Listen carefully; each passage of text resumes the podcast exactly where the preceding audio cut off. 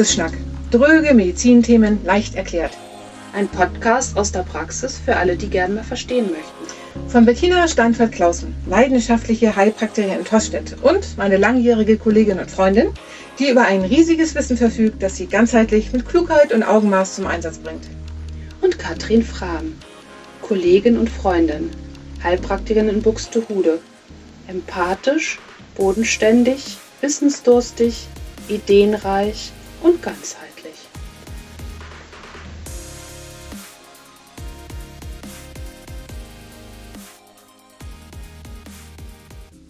Hey Bettina, heute habe ich mal kein kompliziertes Wort für dich. Vielmehr möchte ich heute mit dir zu einem der Kellerkinder hinschauen, mit denen wir Menschen gelegentlich zu tun haben. Kellerkinder? Ja, genau. Mit Kellerkindern meint man ja die Themen, die im Verborgenen vor sich hinarbeiten und mit denen man sich nicht so gerne auseinandersetzt. Und eines dieser Kellerkinder ist das Epstein-Barr-Virus. Den haben wir in unserem letzten Podcast beim Thema Hashimoto-Thyreoiditis ja bereits erwähnt und für so wichtig befunden, dass wir ihm einen eigenen Podcast widmen wollten. Le voilà. Ah ja, genau. Klar, hatten wir ja schon drüber gesprochen. Ja, der Epstein-Barr-Virus hat einen wichtigen Stellenwert und es stecken doch ziemlich viele Symptome dahinter, als wir jemals gedacht hatten vor ein paar Jahren. Ich fange mal einfach mit den Basics an. Es handelt sich bei dem Epstein-Barr-Virus um ein Mitglied der Herpesvirengruppe. Zu dieser Gruppe gehören zum Beispiel auch die klassischen Herpesviren, die uns mit Bläschen um den Mund plagen können. Aber auch die Viren, die die Gürtelrose auslösen können und das Zytomygalie-Virus, was in der Schwangerschaft sehr gefährlich ist. 90 ähm, Prozent der Bevölkerung tragen dieses Epstein-Barr-Virus tatsächlich in sich weil sie sich schon einmal irgendwie infiziert haben. Mhm. Und meistens stecken wir uns in der Kindheit an. Das Virus wird über den Speichel übertragen und bei den Kindern wandert er meistens von den Eltern zu den Kindern. In diesem Alter verläuft die Infektion ganz oft ohne Symptome. Eventuell haben die Kinder ein bisschen Halsschmerzen und geschwollene Lymphknoten im Halsbereich. Auch im jugendlichen Alter stecken wir Menschen uns gerne an.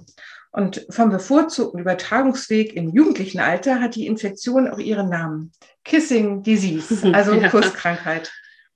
In diesem Alter geht die Ansteckung des Öfteren mit heftigeren Beschwerden einher. Es entwickelt sich das sogenannte pfeifersche Drüsenfieber. Mandelentzündung, Lymphknotenschwellung, Fieber, Hautausschlag, Milz- und Leberschwellung und manchmal auch Gelenkschmerzen gehen damit einher. Die Leber- und Milzschwellung bleiben noch eine ganze Weile bestehen. Daher sind Sport und Alkohol über längere Zeit absolut tabu. Das ist natürlich in diesem Alter nicht gerade besonders einfach. Und was auch oft länger zurückbleibt, ist eine tiefe Erschöpfung und das Gefühl, einfach nicht wieder richtig in die eigene Kraft zu kommen. Natürlich lässt sich die Infektion auch gut im Labor nachweisen, was vielleicht auch ganz sinnvoll ist, um das auch so ein bisschen abzu, klären, was jetzt wirklich auch so eine normale Mandelentzündung, das pfeifersche Drüsenfieber ist. Und zwar sinkt am Anfang die Zahl der weißen Blutkörperchen stark ab. Und dann nach mehreren Tagen steigt sie dann massiv an, vor allen Dingen die Monozyten. Und dann kann man in einem bestimmten Stadium auch noch ähm, sogenannte Drüsenfieberzellen nachweisen, die sogenannten T-Zellen. Das ist eben eine Untergruppe der weißen Blutkörperchen. Und natürlich bilden sich auch Antikörper gegen das Virus. Am Anfang vermehrt IgM-Antikörper und dann im zweiten Stadium IgG-Antikörper, welche man dann eben auch im Blut feststellen kann. Und bei der körperlichen Untersuchung, das hattest du ja auch schon angedeutet, fallen vor allen Dingen diese geschwollenen Lymphknoten an den, am Hals auf, aber sie können eben auch im Bauchbereich anschwellen und dann haben die klagen die einfach nur über Bauchschmerzen. Mhm. Und natürlich auch kann sich die Leber vergrößern und die Milz, was äh, wirklich wichtig ist, auch zu beachten, dass man dann, was du auch schon sagtest, kein Sport, kein Alkohol. Und dann können sich dann leider auch noch Bakterien oben draufsetzen. Und dann kommt es zur klassischen Mandelentzündung und dann geht es den Leuten richtig schlecht.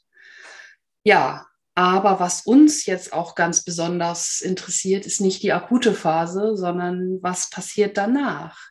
Selbst wenn es symptomlos war, ist es sehr interessant, drauf zu gucken, was macht das Virus, wenn es nicht mehr akut ist. Ja, und das sind so Fragen, da wird es dann wirklich interessant.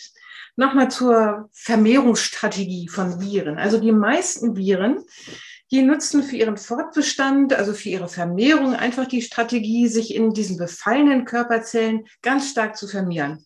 Sie kapern sozusagen bestimmte Körperzellen und zwingen diese Zellen dazu, neue Virusbausteine zu produzieren. Und irgendwann platzt diese gekaperte Zelle auf und setzt ganz viele neue Viren frei, welche dann eben weitere Unwesen treiben und weitere Körperzellen kapern. Über kurz oder lang erkennt das Immunsystem aber in der Regel, dass Feinde unterwegs sind und fährt die Abwehr hoch bis zur Vernichtung der Viren. Ja, das haben wir ja jetzt schon ganz häufig in den Medien auch einfach erklärt bekommen, was das Coronavirus eben tatsächlich auch macht. Ne? Genau, richtig. Aber das Epstein-Barr-Virus, das ist etwas raffinierter. Das hat wirklich eine ausgebuffte Strategie. Und zwar setzt dieses Virus nicht auf Vermehrung, sondern geht zunächst in einen Ruhezustand über. Schleust sich in bestimmte Zellen des Immunsystems, die sogenannten B-Zellen, ein und lauert dort im Verborgenen. Auf diese Art und Weise entgeht es dann nämlich der Aufmerksamkeit des Immunsystems. Wir können uns sozusagen vorstellen, dass es sich in unseren Keller einschleust und dort vor sich hin schnarcht. Ein wahres Kellerkind. Sein Erbgut hat es mittlerweile in den Zellkern dieser Wirtszellen verbracht, so dass es dort schön stabil gelagert bleibt während die Wirtszelle sich weiter vermehrt und somit eben auch das Erbgut des Virus weiter mit äh, verteilt wird, sich ebenfalls auch mit weiter vermehrt in den Wirtszellen. Ein ganz bestimmtes Virusprotein, also Viruseiweiß, scheint dann dafür zu sorgen, dass dieser Ruhezustand entweder aufrechterhalten oder beendet wird. Ja, und wenn dieser Ruhezustand beendet wird, dann kommt es tatsächlich zu dieser Virusvermehrung welche wirklich zu einer unglaublichen Fülle von Symptomen führen kann, die nicht so gleich mit dem pfeiferschen Drüsenfieber auch einzuordnen sind. Ja, und du weißt ganz bestimmt, was zu einem Erwachen des bis dahin vor sich hinschlafenden Virus führt. Ja, natürlich wie immer Stress. Genau. was fast jeder hat, aber nein. Ähm, dann ein Mangel an Zink oder Vitamin B12, aber eben auch hormonelle Umstellungen. Die Pubertät hatten wir eben schon, aber auch in der Schwangerschaft oder in den Wechseljahren.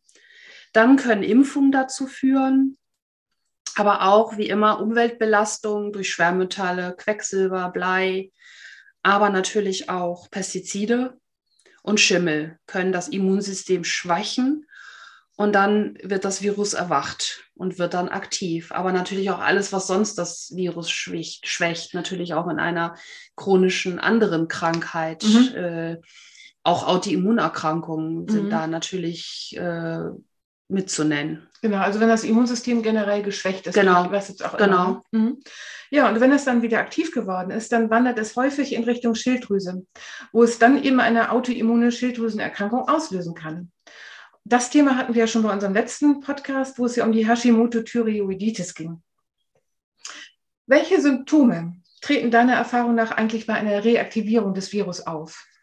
Ja, ganz typisch ist wirklich diese Müdigkeit. Also die Menschen sind wirklich fast hinfällig, kommen überhaupt nicht in ihre Kraft und sind einfach antriebsarm und erschöpft, haben aber trotzdem Schlaflosigkeit Kopf- und Muskelschmerzen, Schwindel und was auch häufig beschrieben wird, ist so ein gewisser Hirnnebel. Mhm. Die fühlen sich wie Watte im Kopf und können sich über längeren Zeitraum schlecht konzentrieren.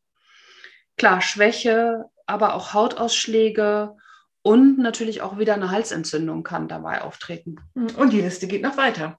Dazu gehören nämlich auch Bauchschmerzen, Gelenk- oder Rückenschmerzen, Tinnitus, Fieber, Kribbeln und Taubheit in Händen und Füßen, Herzrasen, Lymphknotenschwellung im Hals oder auch ein milder bis moderater Hörverlust. Man kann also wirklich sagen, das ist ein bunter Strauß an Symptomen und das Virus ist ein wahres Chamäleon.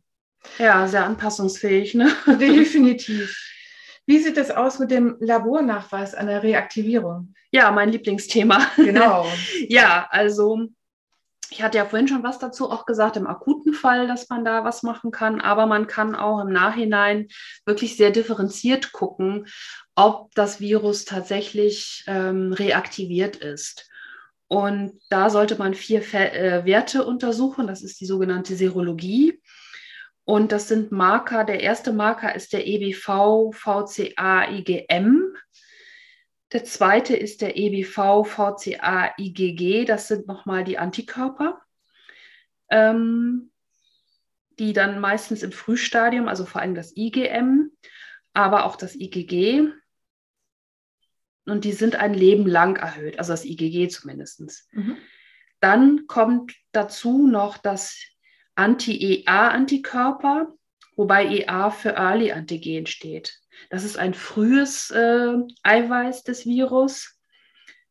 Und dann noch das Anti-EBNA, das ähm, Epstein-Barr-Virus-Nuklearantigen, das in den, äh, also ein Antigen, das in dem Zellkern von latent vi äh, virusinfizierten Zellen aktiv wird. Also praktisch ähm, das, was im Keller genau. dann aktiv ist.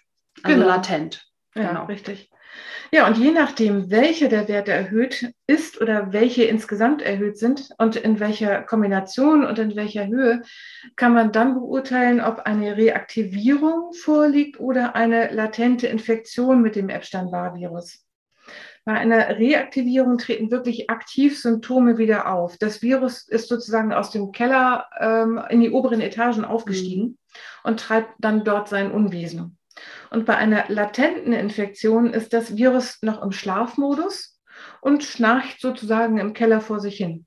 Wobei aber immer die Gefahr droht, dass es ganz schnell aus dem Keller wieder aufsteigt. Also es ist schon etwas, was ähm, nicht im Tiefschlaf auf die Dauer ist, sondern relativ schnell auch wieder aufgeweckt werden kann. Ja, das ist vielleicht auch so, das kennen ja viele auch, wenn die unter Leppenherpes leiden. Das ja. kann immer, also ja, immer wieder angetriggert werden. Also es, es äh, kann schnell auch mal nach oben kommen. Und was vielleicht nochmal wichtig ist, dass die bei der Reaktivierung nicht unbedingt die klassischen pfeiferschen Drüsenfieber-Symptome, sondern von den Symptomen, die wir vorher tatsächlich genannt haben, ähm, ja, einfach dies, genau. Chamäleon an Symptomen genau, einfach auch, ne? Genau, genau. vor allen Dingen dann eben auch, wenn das diese, diese Hinfälligkeit, diese absolute ja. Müdigkeit ist. Das kennt man teilweise bei Leistungssportlern ja auch, die dieses chronische Müdigkeitssyndrom haben. Ja, da steckt genau. immer dieser EBV auch dahinter, der tatsächlich aus dem Keller hochgekraxelt ist. Irgendwie. Genau. Und mhm. man muss dazu noch sagen, dass negative Laborbefunde von diesen vier Werten, die du genannt hast, nicht unbedingt einen chronischen Epstein-Barr-Virus-Befall ausschließen. Also auch das muss man nochmal im Hinterkopf haben. Das stimmt, aber so aus meiner Erfahrung im Moment, also was ich bis jetzt an Serologien gemacht habe, war es fast immer ein Volltreffer. Mhm. So. Ne? Aber das EBV hat eben auch einige Tricks auf Lager und ist äh, ein, ja, ein Täuschungsprofi. Äh, was zum Chamäleon ja vielleicht auch passt. Ähm, und das finde ich ziemlich faszinierend. Also er kann eben das Immunsystem in die Irre leiten. Und indem es zum Beispiel eine Entzündung macht und kein Fieber, was ja eigentlich bei einer Infektion normal ist. Mhm, genau. Und es hat noch einen weiteren Trick auf Lager, was wirklich ziemlich ausgebufft ist. Nämlich seine Fähigkeit, einen ganz bestimmten Botenstoff des Immunsystems nachzuahmen. Hm. Es gibt in unserem Immunsystem einen ganz bestimmten Botenstoff, das sogenannte Interleukin 10. Und dieses Interleukin 10 dient dazu, eine Immunreaktion zu beenden, also diese Beendigung einzuläuten im Immunsystem, ja. um diese einmal hochgefahrene körpereigene Abwehr wieder hinunterzudrotteln. Was ja auch Sinn macht, weil wir nicht auf Dauer so eine erhöhte Abwehr haben können, sondern irgendwann ist ja so ein Immungeschehen auch wirklich mal vorbei und die Abwehrschlacht ist beendet. Genau. Und äh, das Epstein-Barr-Virus kann genauso einen Botenstoff selber produzieren, was dann dazu führt, dass die Abwehrschlacht vorzeitig für beendet erklärt wird. Einfach, wo unserem Immunsystem dann vorgegaukelt wird, es habe ja selbst das Ende der Immunreaktion eingeläutet. Tatsächlich gibt es aber noch andere Aspekte, die dieses Virus nicht gerade unbedenklich sein lassen. Ja, ich weiß nicht, das hatten wir im letzten Podcast ja auch schon äh, gesagt das ist jetzt gerade auch durch die Medien gegangen, zum Beispiel, dass man festgestellt hat, dass, dass, äh, dass viele Multiple, Multiple Sklerose-Patienten ein Epstein-Barr, einen reaktivierten Epstein-Barr-Virus haben. Aber auch bestimmte Krebserkrankungen, vor allem alle Lymphome ähm, und auch Tumore im Nasenrachenraum stehen im Verdacht, äh, reaktivierte Epstein-Barr-Vireninfektionen zu haben. Absolut. Und ebenso haben mehrere Studien ergeben, dass Epstein-Barr-Virus, der Epstein-Barr-Virus durch Infektion mit SARS-CoV-2 reaktivieren kann, reaktiviert werden kann. So. Das sogenannte Long-Covid-Syndrom beruht wohl vor allem auf einer Reaktivierung des EBV.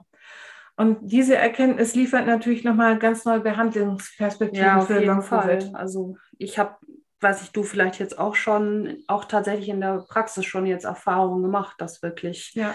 also bei mir kommen die dann etwas später mit Post-Covid dann, bei Long-Covid dürfen wir ja nicht behandeln. Ja. Also, ähm, dass die wirklich tatsächlich alle äh, einen reaktivierten, beziehungsweise ich hatte auch schon jemanden mit einem akuten äh, Epstein-Barr-Virus äh, dahin, ja, dahin leben, kann man echt nur sagen. Ja. Irgendwie.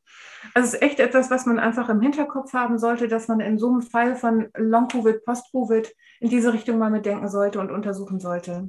Ja. Aber abgesehen davon, von Long- oder Post-Covid, wie behandelst du in deiner Praxis Erkrankungen mit dem Epstein-Barr-Virus? Ja, da schmeiße ich doch mal wieder unsere liebste neue Methode, die Mikroimmuntherapie, ins Feld. Da müssen, ich glaube, darüber müssen wir noch mal einen Podcast ja, machen, ne? was das auch. wirklich im Einzelnen bedeutet.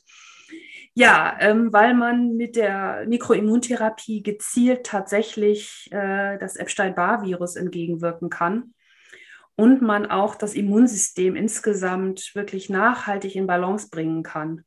Dazu eignen sich dann wunderbar noch Heilpilze, aber auch ähm, Schwefelverbindungen in Form von MSM, die dann auch die Schilddrüse schützen oder auch das Selen, was die Schilddrüse schützt und auch das Immunsystem einfach anregt, aber auch gerne mal eine Vitamin C-Infusion mhm.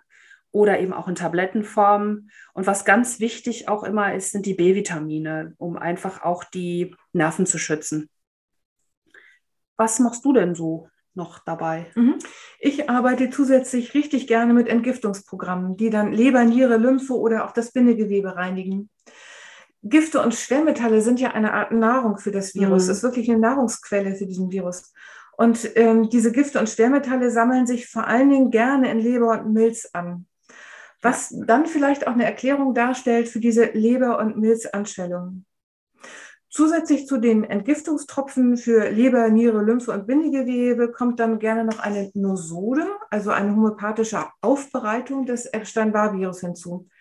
Du hast so einen schönen Begriff dafür. Für ja, ich nehme das aber so, das ist praktisch schon mal für mich so ein Paketaufkleber. Also das ist wirklich so ein Adressaufkleber, dass das Immunsystem weiß, wo es hin muss. Also richtig. Also die treffende Information fürs Immunsystem, um was es sich ganz genau zu kümmern hat. Ja, genau. Mhm.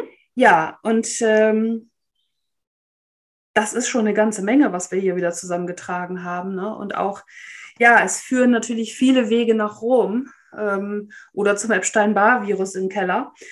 Ähm, aber wir arbeiten natürlich sowieso ja sehr individuell in unseren Praxen und gucken genau mit Labordiagnostik und auch mit ähm, Kinesiologie, was wirklich für die Person äh, wirklich maßgeschneidert ist.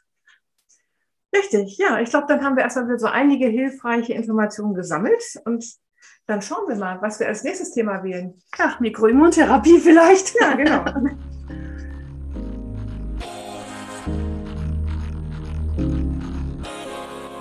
Der Podcast ersetzt keinen Besuch in der Arzt- oder Heilpraktikerpraxis.